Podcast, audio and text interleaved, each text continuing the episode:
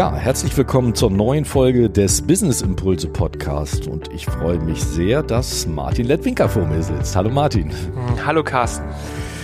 Martin, wir steigen gleich voll ein. Stell dich doch mal so einfach ganz kurz vor. Wer bist du und was machst du? Ja, gerne. Also ich bin Martin Lettwinker, komme hier aus Hannover und äh, bin seit 27 Jahren schon Unternehmer oder wie ich immer gerne sage, beratender Unternehmer. Denn mein Herz schlägt einmal für die Beratung und einmal für das Unternehmertum. Und was ich tue, lässt sich eigentlich mit drei Hashtags gut beschreiben. Der erste Hashtag ist Digitalisierung. Der zweite Hashtag ist das Thema Nachfolge und der dritte Hashtag ist Fördermittel. Und äh, da bin ich mit verschiedenen Firmen einfach unterwegs. Mein Prä ist aber tatsächlich die Nachfolge. Die Nachfolge. Aber sag dann, dann handeln wir mal die anderen Themen mal eben ganz kurz nebenbei ab. Was machst du in Sachen Digitalisierung? Was machst du im Thema Fördermittel? Ja, gerne. Also beim Thema Digitalisierung, ich bin Wirtschaftsinformatiker und deswegen schlägt mein Herz schon seit jeher für die IT. Ich habe selber ein kleines IT-Unternehmen und habe gerade Live What You Preach in der Nachfolge eine Webagentur übernommen und da bauen wir einen großen IT-Dienstleister auf. Das ist so dieses, dieser Bereich. Ähm, und das Thema Fördermittel kommt stark aus dem Thema Innovation heraus, also Innovationsberatung und Fördermittel. Da bin ich mit zwei Partnern unterwegs in Burgwedel und wir machen alles rund um neue Produkte, die entwickelt werden und bringen da den Unternehmen beispielsweise sechsstellige Beträge als Zuschüsse. Mhm. Jetzt stellt man sich die Frage, das ist ja schon so ein ganz bunter Strauß. Wie bist du dazu gekommen? Ich meine, das, das war ja nicht auf einmal da. Nee, das war nicht auf einmal da, äh, wenngleich ich irgendwie schon immer mehrere Sachen auf einmal gemacht habe. Aber so ganz grob ist es, ich habe als Verlag und Agentur angefangen, mal ganz idealistisch. Ich habe äh, ein Stadt- und Jugendmagazin mit zwei Partnern gegründet in Langhagen. Das haben wir fünf Jahre gemacht. Dann haben wir diese Idee weiterverkauft an die Matzak oh. und haben das als äh, Redaktionsdienstleister weitergemacht. Und aus dem heraus ist aber entstanden, dass wir als Unternehmensberater unterwegs waren und dass ich ganz lange in der Digitalagentur unterwegs gewesen bin. Also ich habe immer Gründer noch nebenbei beraten und ein paar Unternehmer und ganz, ganz viel Website und E-Commerce und sowas gemacht. Und die nächste Stufe daraus ist dann gewesen, dass ich ähm, mich mit Nachfolge beschäftigt habe und mit Fördermitteln. Hm. Und äh, letztendlich ist alles geblieben. Also alles geblieben, hat sich genau. nur manchmal die Gewichtigkeit verändert. Genau, genau. Und der ähm, Hauptansatz, der dahinter steckt, ist, dass sowohl Fördermittel als auch Nachfolge immer echtes Projektgeschäft ist. Also mhm. Also die sind immer wieder neu und da gibt's mal Aufträge und dann gibt's mal keine. Während das, was in der Digitalisierung stattfindet, tatsächlich etwas Laufendes ist. Mhm. Also ob es jetzt äh, Website-Betreuung ist, ob es äh, Beratung ist, ob es Projektbegleitung von großen Projekten, CRM oder sowas ist, das ist halt immer da. Mhm. Was motiviert dich dann jeden Tag aufzustehen? Hm, das kann ich dir sagen. Das ist mein Antrieb, den ich sowieso in mir habe.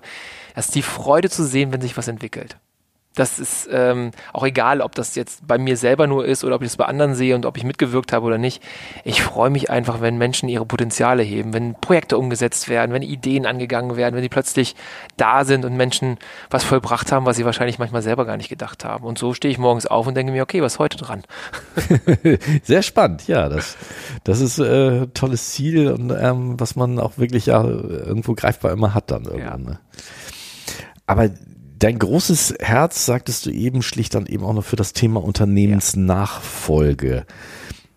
Was heißt das jetzt konkret bei dir? Ja, ähm, auch da möchte ich ein bisschen ausholen, weil aus der Beratungstätigkeit, das hat mich tatsächlich immer schon begleitet und mir ist neulich eben aufgefallen, dass ich ja selber diesen ganzen Zyklus von ich gründe was vom tatsächlich Papierkonzept bis zum Übergeben und auch dabei bleiben, bis die Matzak eben das bei sich da im Langhagener Echo integriert hat. Ähm, dass ich diesen ganzen Zyklus kenne. Und immer wieder in diesem ganzen Beratungsgeschäft sind Leute gewesen, die Unternehmen verkauft haben. Ich habe selber Dinge gekauft, ich habe selber auch wieder Dinge verkauft, ich habe auch Dinge gegen die Wand gefahren. Ähm, und ich habe irgendwann festgestellt, dass mir äh, tatsächlich auch provisionsbasiertes Geschäft total Spaß macht. Und Unternehmen verkaufen ist so wie Immobilien. Mhm. Da leistet man einen Teil und kriegt dafür ein bisschen Honorar und der größte Teil fließt dann, wenn man Erfolg hat. Und für mich war eigentlich Unternehmensverkauf das Thema. Mhm. Und mehrere Jahre war ich auch nur darauf ähm, beschränkt. Dann kamen immer mal Projekte in unserer Region, die ich gemacht habe.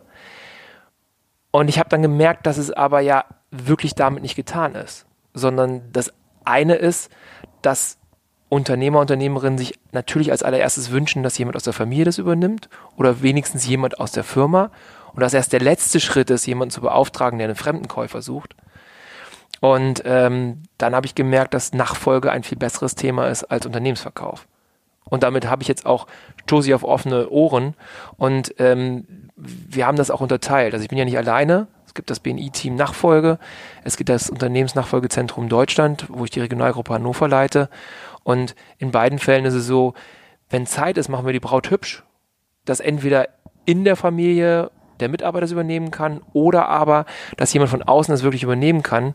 Also ehrlich gesagt operieren wir vor allen Dingen an den Unternehmer, die Unternehmerin raus, dass die nicht immer im Tagesgeschäft steht und damit das Unternehmen sehr schwer zu äußern ist oder zu übergeben ist.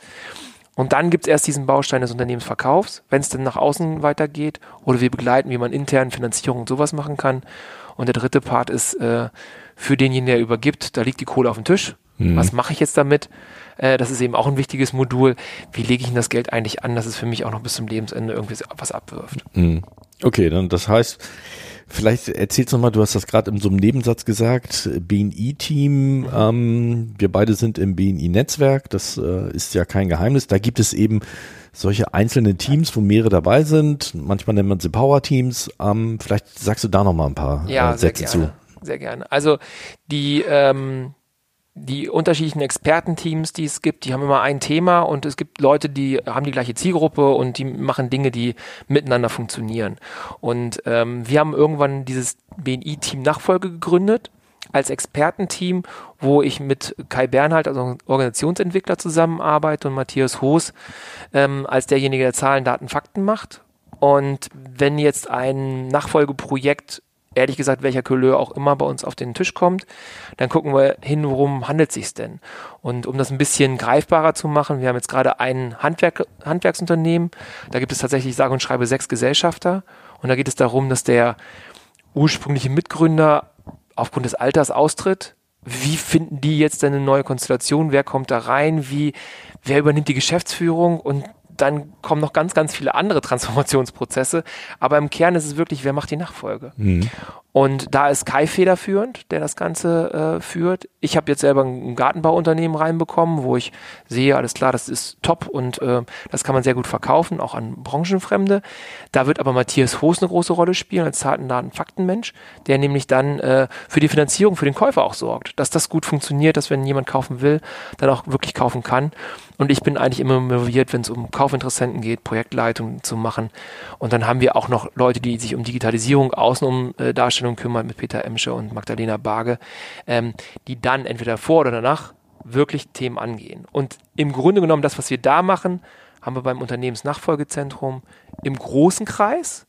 Das sind bundesweit 40 Experten aktuell, die sich wirklich rund um alles, was Nachfolge angeht, Gedanken machen und speziell dieses Thema Follow-up statt Start-up mhm. nach vorne pushen. Weil irgendwoher müssen die Nachfolger ja kommen. Ich äh, erwähne das immer ganz gerne. 190.000 Unternehmen bis 2026, die Nachfolger suchen. Da können wir alle zusammen uns mal umgucken und umdrehen, wo da die Nachfolger herkommen sollen, sehe ich als große Frage an. Genau, das, das ist ja ein Thema, was auch häufig durch die Medien geistert, ähm, dass vielen Unternehmen, besonders Handwerksunternehmen, mhm. die Nachfolge fehlt. Gibt es da überhaupt eine Lösung dafür? Gerade bei der großen Zahl, die du gerade genannt richtig, hast. Richtig, richtig. Ähm, ja, vielleicht bin ich ein bisschen despektierlich, aber ähm, ich war auf dem Nachfolgeforum von der Deutschen Bank und äh, PwC waren da und eben die Familienunternehmer. Und da sind Zahlen vorgelegt worden von der Deutschen Bank, die waren ein bisschen ernüchternd. Also von den ganzen Unternehmen, die eigentlich jetzt altersmäßig an der Übergabe stehen, kann man einen ganz großen Teil leider vergessen weil sie gar nicht übergabefähig sind. Mhm. So. Das heißt, wenn wir jetzt sagen, traurig für die, aber die Übergabefähigen, die äh, nicht fähigen, die schmeißen wir mal raus, dann bleibt eine Menge an Übergabefähigen da, die natürlich auch einen Nachfolger finden. Ähm, das Matching ist heutzutage schwierig und wir haben eine Situation am Markt, wo wir ähm, im Grunde genommen einen Arbeitnehmermarkt haben. Das heißt, wenn ich gutes Geld verdiene, mit welchem Grund sollte ich mich selbstständig machen? In der Regel ist das Freiheit, ja. das ist nicht in Geld aufzuwiegen. Da bedarf es aber Kommunikation und überhaupt auf Ideen bringen. Deswegen sagte ich vorhin, der, der UNZD mit Follow-up statt Startup. Es gibt einen Unternehmensnachfolgepreis, das, da wird es immer mitkommuniziert, dass Leute überhaupt auf die Idee kommen, Mensch, statt jetzt hier den nächsten Karriereschritt zu machen und wieder im Hamsterrad zu bleiben, mache ich doch mein eigenes Ding. Da mhm. können wir Potenziale aktivieren. Ähm, wir können mit Bildung einiges tun. Und ich glaube, was das Wichtigste ist, dass die Unternehmen, Unternehmerinnen sehr früh anfangen, im eigenen Unternehmen Leute darauf quasi auszubilden und dahin zu führen und das weiterzuentwickeln. Vielleicht ja auch im Kollektiv. Vielleicht mhm. geht es ja auch gar nicht mehr darum, dass einer das macht. Auch äh, sozusagen Gemeinwohlökonomie, sprich das Ganze gehört mehreren Mitarbeitern, könnte eine Lösung sein. Und eine, die ich jetzt persönlich präferiere, ist, ähm, dass man tatsächlich schaut, kann man vielleicht mehrere Unternehmen zusammenlegen und dann eben statt drei Nachfolgern nur einen brauchen. Mhm. Ist das ein großes Thema jetzt schon, ich sage jetzt mal, die Unternehmen zusammenzufassen und dann in ein Unternehmen, wo du gerade sagst, brauchst du eben weniger Unternehmer?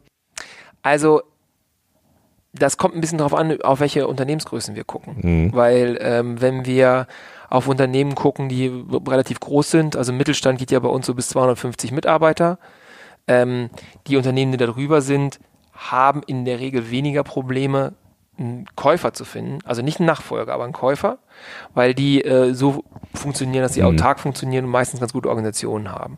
Und dann kommen Private Equity Firmen, dann kommen irgendwelche anderen Firmen, dann kommen wirklich große Aufkäufer. Mhm. Je kleiner die Firmen werden, desto schwieriger ist es, weil der Aufwand, eine Firma zu integrieren, die Dinge zusammenzulegen, ist äh, immer der gleiche, ob ich nun zehn Leute habe oder 100. Äh, leider ist der Profit ein ganz anderer. Mhm. Und das überlegen sich natürlich viele. Ähm, ich glaube, ich bin einer vielleicht der ersten, die das so propagieren, dass das eine Lösung für uns äh, sein kann. Ähm, ich glaube auch, dass wir Leute darauf ausbilden dürfen, dass die das sehen und dass sie das auch beraten können. Und dann können wir das rangehen. Also insofern ist es, glaube ich, an sich kein großes Thema bisher, aber eins, was aufkommt, weil wir brauchen einfach Lösungen. Mhm. Wie lange so vorher, wenn ich, wenn ich bedenke jetzt, so irgendwann möchte ich mal ausscheiden, wie lange muss man so einen Prozess vorher anfangen? Überhaupt so ein, so ein Nachfolgeprozess. Das ist ja natürlich auch so ein Thema.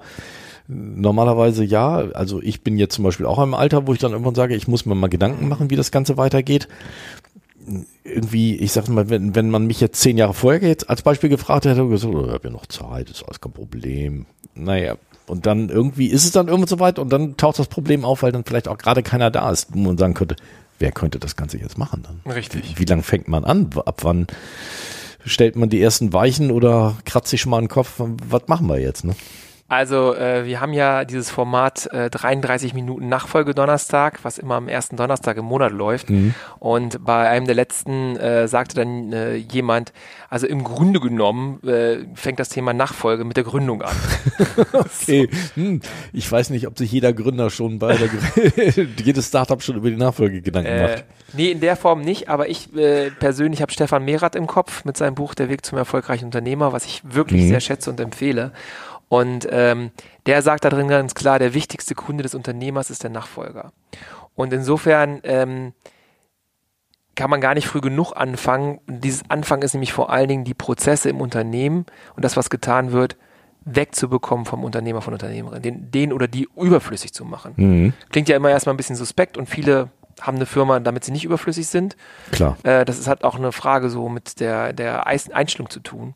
Aber ähm, beiseite dessen, wenn wir auf das, was heute als Unternehmen da ist, angucken und auch die Strukturen, dann sind fünf Jahre auf jeden Fall eine gute Zeit. Mhm. Und fünf Jahre äh, ermöglichen eben auch, das Unternehmen nicht nur organisatorisch so aufzustellen, dass es übergabefähig ist, sondern es bedeutet auch, dass man in der Regel bessere äh, Umsätze fährt, dass man vielleicht auch das, was man vorher steueroptimiert gemacht hat, ähm, tatsächlich umstellt auf äh, Verkaufsertragoptimierung. Und das geht eben nicht von heute auf morgen. Mhm. Das braucht seine Zeit. Also bis zwei Jahre vorher ähm, sage ich, wir können noch was machen. Dann haben wir zwei Jahresabschlüsse, an denen wir was tun können. Mhm. Ähm, darunter ist illusorisch. Ja. ja. Und auch tatsächlich auch von der Organisation her oftmals illusorisch. Und eine gute Vorbereitung ist, wenn man sich das zumindest von den Mitarbeitern her insoweit leisten kann, mindestens das in Teams zu organisieren, wo äh, Teamleiter da sind, so dass es wirklich am Ende des Tages auch bei der Übergabe funktionierende Teams inklusive Cops übergeben werden und nicht einfach zehn Mitarbeiter, die am Unternehmer hängen. Mhm. Spannendes Thema. Ähm, aber nochmal zurück zu, zu der ganzen Thematik. Wir haben ja eigentlich zu wenige Nachfolgefolger für diese ja. ganzen Unternehmen, die ähm, ja, die eigentlich zu übergeben sind. Eben war ja mal eine Zahl von 190.000 Unternehmen. Ja. Ähm, aber haben wir überhaupt eine Chance? Müssen wir, äh, was müssen wir tun überhaupt, die, diese ganzen äh, Unternehmen zu übergeben? Wie, wie, kriegt man das überhaupt hin? Müssen wir jetzt noch mehr? Ist das auch ein gesellschaftliches Problem, ähm, dass wir gar nicht so viel zu Unternehmern ausgebildet wurden? Das ist ja auch gerade, ähm, gerade Statistik ähm, gehört, dass auch es viel weniger Unternehmensgründungen überhaupt Richtig. gibt, Startups gibt, die, weil die einfach keine Lust mehr haben. Warum soll ich mir das antun? Ja. Mhm. Das ist äh, tatsächlich eine Zeit, in der wir leben gerade. Ähm, also einmal äh, aus meiner Sicht unser Schulsystem und alles, was wir so haben an Bildung, ist darauf ausgelegt, Arbeitnehmer zu produzieren. Mhm. Das ist einfach nicht mehr zeitgemäß. Das löst auch nicht unsere Probleme. Ja. Gut, aber das, da bräuchten wir jetzt ja erstmal noch 20 Jahre, Richtig. 30 Jahre. Irgendwo, genau, ne? das ist das Ergebnis, was wir jetzt produziert haben. Mhm. Und äh, dann kommt dazu, wir haben Krieg letztendlich, wir haben äh, Umweltkatastrophen, wir haben eine, eine hohe Unsicherheit, die draußen in der Welt herrscht. Ähm, ich glaube persönlich, je mehr man das betont, desto unsicherer wird's auch. Also ich gucke mein kleines eigenes private Leben und denke mir, okay, so viel Unsicherheit habe ich gar nicht. Und das ist auch ein Schlüssel dazu, die Leute zu befähigen, ähm, dass sie sich ein Und denken können zwischen dem, ja, da ist Krieg und ja, wir haben Umweltkatastrophe und ich kann dadurch, dass ich mich einbringe, dadurch, dass ich vielleicht ein eigenes Unternehmen übernehme, gründe, auf und ausbaue, kann ich selber was verändern, weil ich vielleicht nachhaltiger agiere, weil ich Prozesse ändere, weil ich Menschen eine Arbeit gebe, die auch sinnstiftend ist. Und damit geschieht Transformation tatsächlich. Und das ist etwas, deswegen sage ich Follow-up statt Startup, wo man hingehen kann und wirklich ähm, im Grunde genommen über Bildung und Bildungsangebote, indem man in der Presse, in Büchern, in Veranstaltungen überhaupt die Möglichkeit und die Chance, die eben nicht nur was mit Geldverdienen zu tun hat, sondern angefangen bei der Freiheit hin zu dem, sinnstiftend unterwegs zu sein, also ein Potenzial entwickeln, also aktivieren kann, was da ist. Mhm. So, das, das ist das, was ich sehe.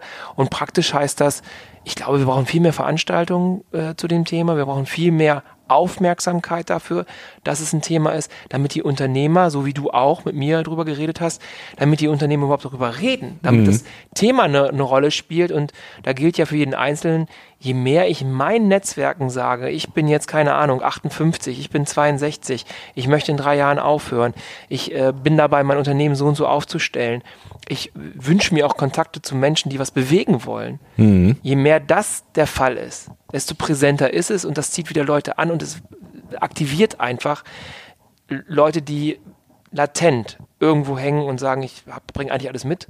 Mhm. Und können wir das vorstellen? Ich kann es mir vorstellen mhm. und denen fehlt die Energie, sich zu entscheiden. Spannend, ja, absolut, ja. Also da muss mit Sicherheit sich auch so noch noch eine ganze Menge passieren, ähm, damit wir da einfach mehr mehr hinkommen, dieses Unternehmertum noch mehr wieder in der jüngeren Generation ja. noch mehr zu verankern. Auch, ne? Wenn ich jetzt mein Unternehmen mir darüber Gedanken mache und sage, hm, ich hole erstmal die, die Frage, warum soll ich mir ein externes Team holen? Kann ich das nicht alleine?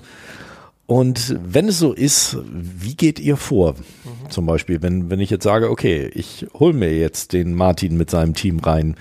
Was macht ihr? Was tut ihr? Ja, das ist eine sehr gute Frage.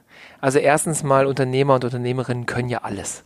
Genau, das sehe ich auch so. so. Das ist auch so. Ich bin ja selber auch Unternehmer, deswegen prinzipiell kann ich alles. Und ich überlege mir auch oftmals, äh, brauche ich dafür wirklich jemand anders? Und dann komme ich ganz schnell dazu, naja, ich habe ja auch eine Spezialexpertise, in der bin ich der Profi. Und ich mhm. bringe Menschen schneller von A nach B. Jetzt egal, ob es Digitalisierung, Fördermittel oder Nachfolge ist. Ähm, dann darf ich ja auch unterstellen, dass es für andere auch so ist. Das heißt, äh, wenn ich einen tollen, ein tolles Fliesenlegerunternehmen habe, dann sind die Weltmeister drin Fliesenlegen und ich äh, mache dicke Backen, wenn ich das selber machen möchte. Da ist es oftmals uns völlig klar, dass wir mhm. natürlich einen Fliesenleger beauftragen und es nicht selber irgendwie machen. Ähm, Jetzt kann sich äh, der Unternehmer, die Unternehmer die Frage stellen, äh, wie oft habe ich denn schon Unternehmen verkauft? Mhm. Wie oft habe ich eins gekauft? Die Antwort wird in den meisten Fällen null sein. Das heißt, es ist eine Erfahrung, die ich einmal im Leben mache. In der Regel, genau. So. Wie viel Aufwand muss ich reinstecken, um hinterher ein gutes Ergebnis zu haben?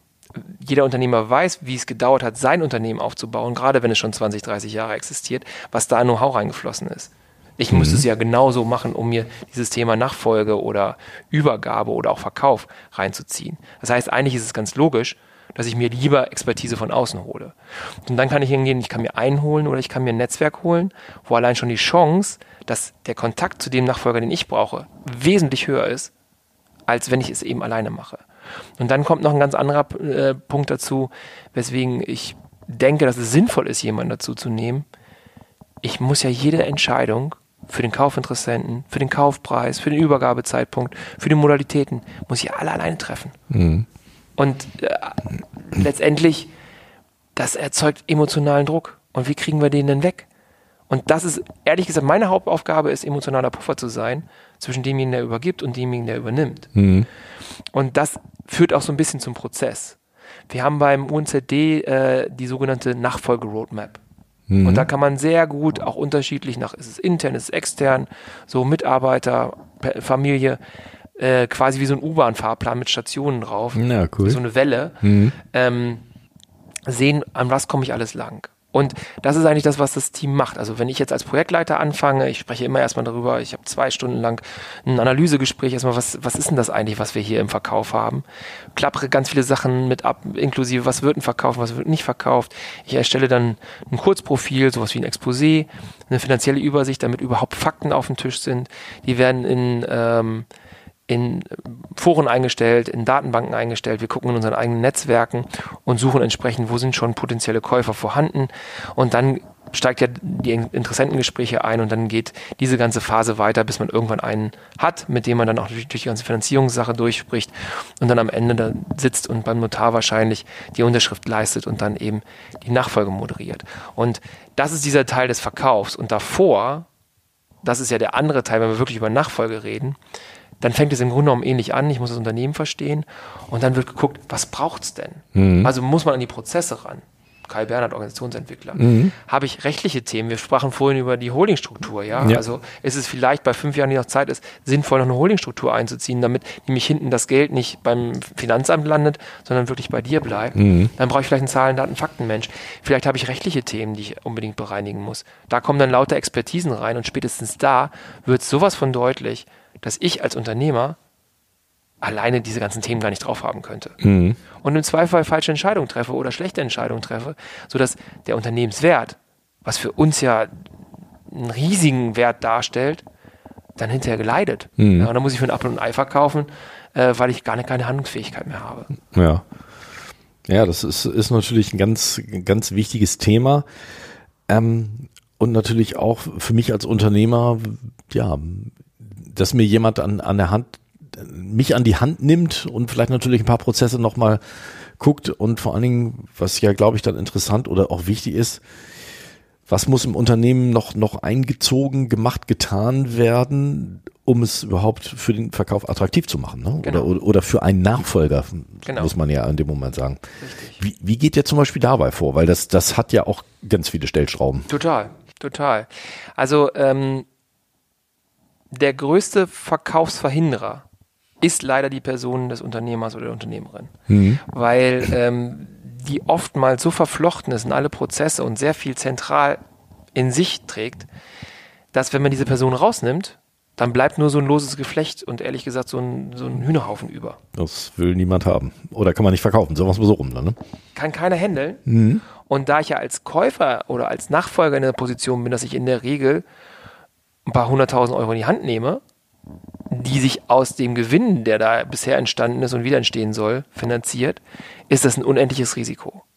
Also mhm. muss ich die Sache wirklich aus dieser Käufersicht sehen, wie ich mich auch in den Kunden hinein begebe und sagen, was braucht denn der eigentlich? Und was der braucht, ist klare Prozesse, dokumentiert, strukturiert. Mhm was ich vorhin schon sagte, idealerweise Teams. Also es gibt Teams mit einem Teamleiter, idealerweise auch nicht nur eins, sondern tatsächlich vier, fünf, sechs, wie viele Mitarbeiter man hat. Mhm. Ja, also selbst wenn es Dreierteams sind und ich nur zehn Leute habe, äh, könnte es aber gut sein, ich habe drei Teams, jeweils mit einem Kopf vorne. Mhm. So, ähm, die wissen, was sie zu tun haben, die sind strukturiert, die arbeiten auch wirklich schnittstellenbasiert miteinander. Ähm, und ich habe einen Apparat, der funktioniert. Das sieht mhm. man oftmals daran, meine, eine meiner Fragen ist immer, wie häufig fahren Sie in Urlaub? Mhm. Und wenn dann kommt, ja, eigentlich nie oder mal am Wochenende oder irgendwie sowas, dann weiß ich schon, wir haben Arbeit. ja. ja. Wenn mir einer erzählt, also letzte Woche, also ich habe wirklich solche Unternehmen gehabt, ich bin immer mal zwei Monate mit dem Schiff unterwegs, äh, so und dann komme ich wieder und bin für ein, zwei, drei Monate da und dann gehe ich auch wieder hoch. Dann weiß ich, das, funktioniert. das Ding läuft im Grunde genommen von alleine. Und das mhm. ist für andere höchst attraktiv. Mhm. Dann haben wir heute noch einen Part, der natürlich äh, eine große Rolle spielt, das ist Digitalisierung. Mhm. Also wie automatisiert sind die Prozesse auch. Mhm. Ganz aktuell, wie viel KI kann ich in Dingen einsetzen? Also wie gut ist das aufgestellt? Mhm. Und jetzt kommt was ganz, ganz äh, Provokatives und Interessantes dabei. Digitalisierung unterscheidet sich zu diesem anderen Thema mit den Teams. Manchmal ist es gar nicht schlecht, dass man noch nicht alles digitalisiert hat, weil darin aus Sicht des Käufers ein Riesenpotenzial steckt. Mhm. So. Das heißt, der malt sich ja Dinge aus, die er aber dann verantworten muss und nicht ich selber. Also mhm. insofern, wenn ich wenig Zeit habe, würde ich das Thema eher weniger anpacken.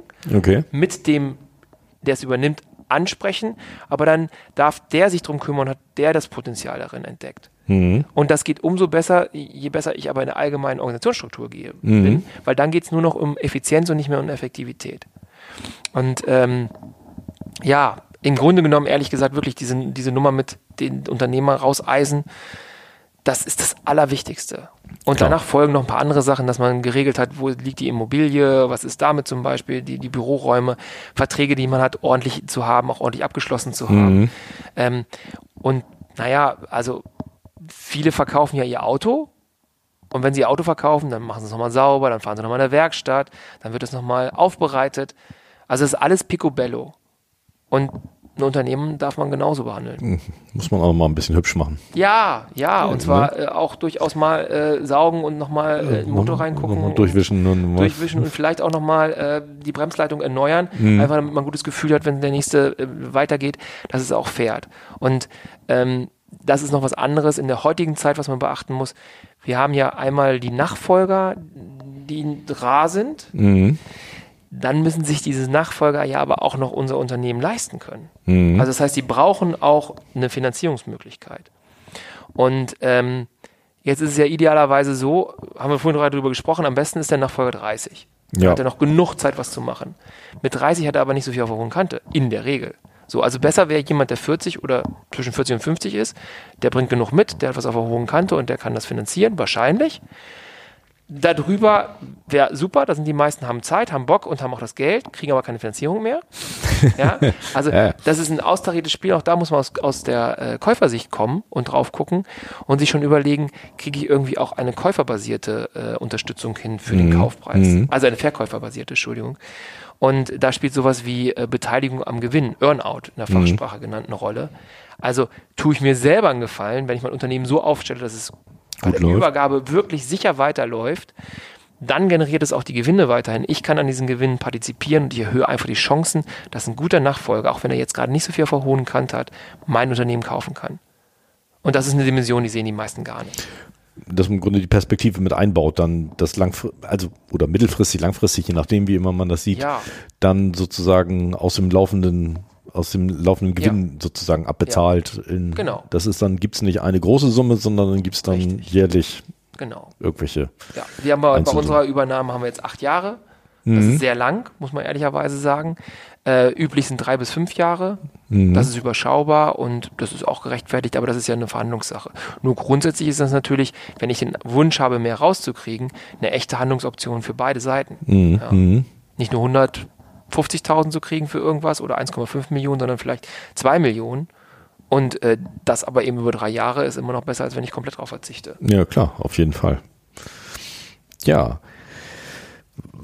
Was siehst du so als, als großen wichtigen Schritt, den man in diesem Bereich jetzt ähm, tun muss, wenn, wenn ich jetzt, sage mal, Unternehmen, ähm, wenn ich jetzt einerseits sage, okay, ich bin interessiert, mich irgendwo einzukaufen oder irgendwas zu übernehmen, bist du auch der richtige Ansprechpartner? Ja so? Genau. Oder also, euer Team, sagen wir es mal so rum dann. Ja, ja ne? richtig. Ne? Also unser Team und auch tatsächlich ein recht großes Netzwerk.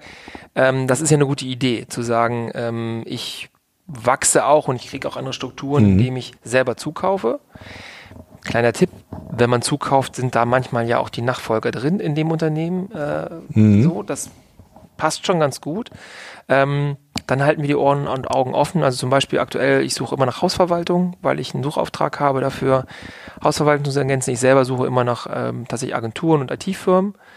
Ähm, da ist Potenzial. Und äh, auch da gilt es ja erstmal ein bisschen versteckt und anonym, das ist ja das, was ich kann, weil ich ja nicht als Käufer auftrete, sondern immer als Handlanger sozusagen, ähm, da zu sondieren, wo stehen die denn? Mhm. Und einfach bei guten Gelegenheiten zuschnappen. Mhm. Ja.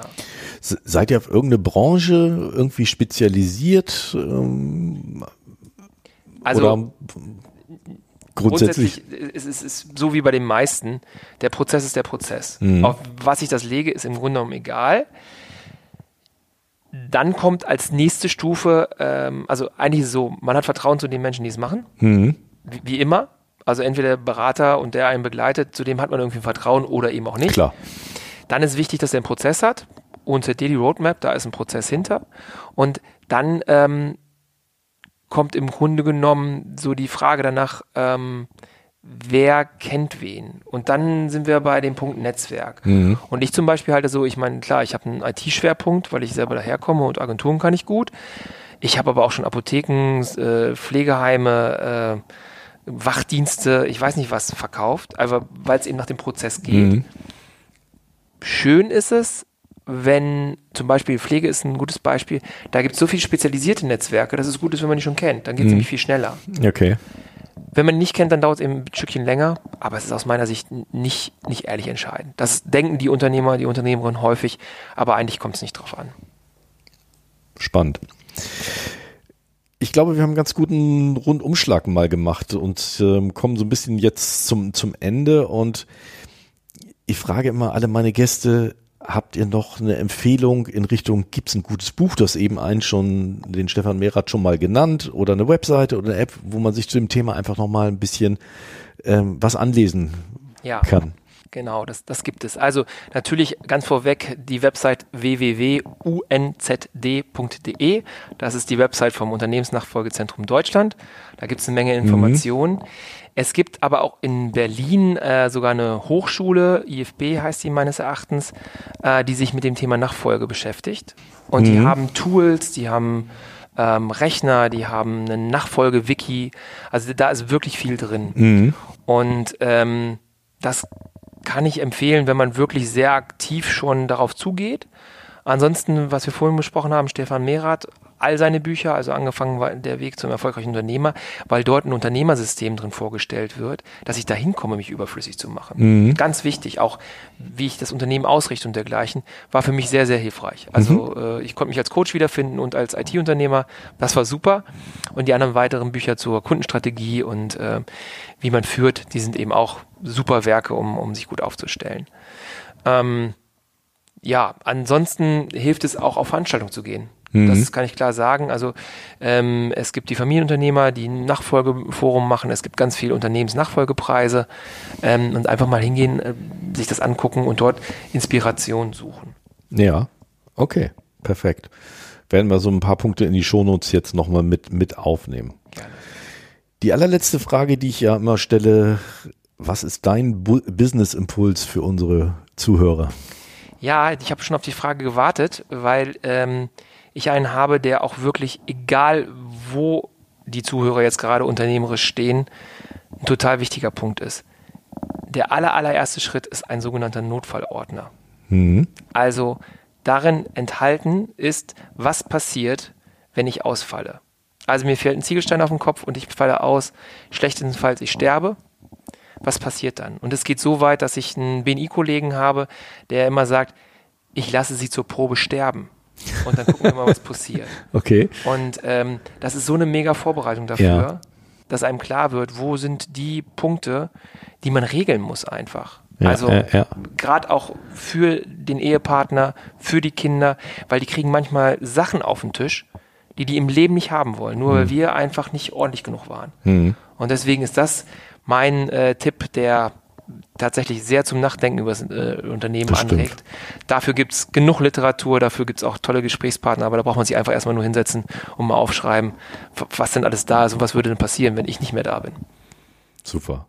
Ganz guter Tipp, ganz äh, gute Empfehlung jetzt noch zum Schluss. Lieber Martin, ich danke dir ganz herzlich für diesen Podcast. Sehr gerne, Carsten. Danke für das tolle Interview.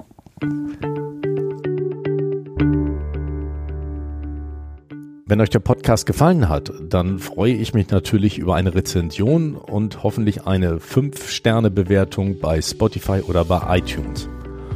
Und wenn ihr dann noch jemanden kennt oder auch selbst jemand seid, der unbedingt in diesen Podcast muss, dann schickt mir gerne eine Nachricht per E-Mail an kontakt@businessimpulse.net. Vielen Dank.